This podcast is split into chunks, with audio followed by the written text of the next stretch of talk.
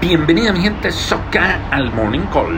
El petróleo Brent lleva más de tres días cayendo, se acerca a los 62 dólares el barril y el dólar sigue subiendo, acercándose a los 3.660 pesos.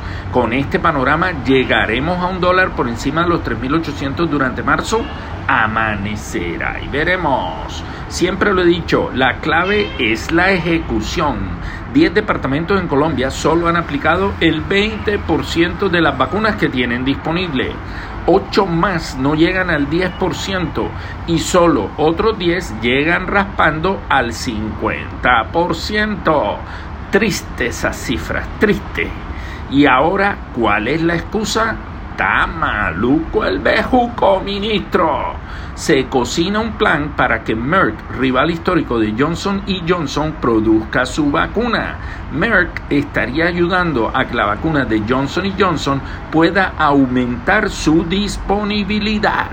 Esa es una buena noticia, una buena noticia. El gobierno de Joe Biden impuso una amplia serie de sanciones contra funcionarios y entidades de Rusia como respuesta al envenenamiento y encarcelamiento del líder opositor Alexei Navalny. ¿Será que estas nuevas sanciones hacen cambiar de parecer a Putin?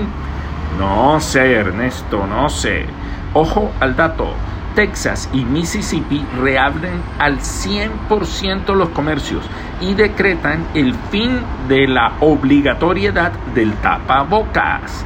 Los gobernadores de ambos estados confían en el ritmo de vacunación para evitar un repunte de la pandemia.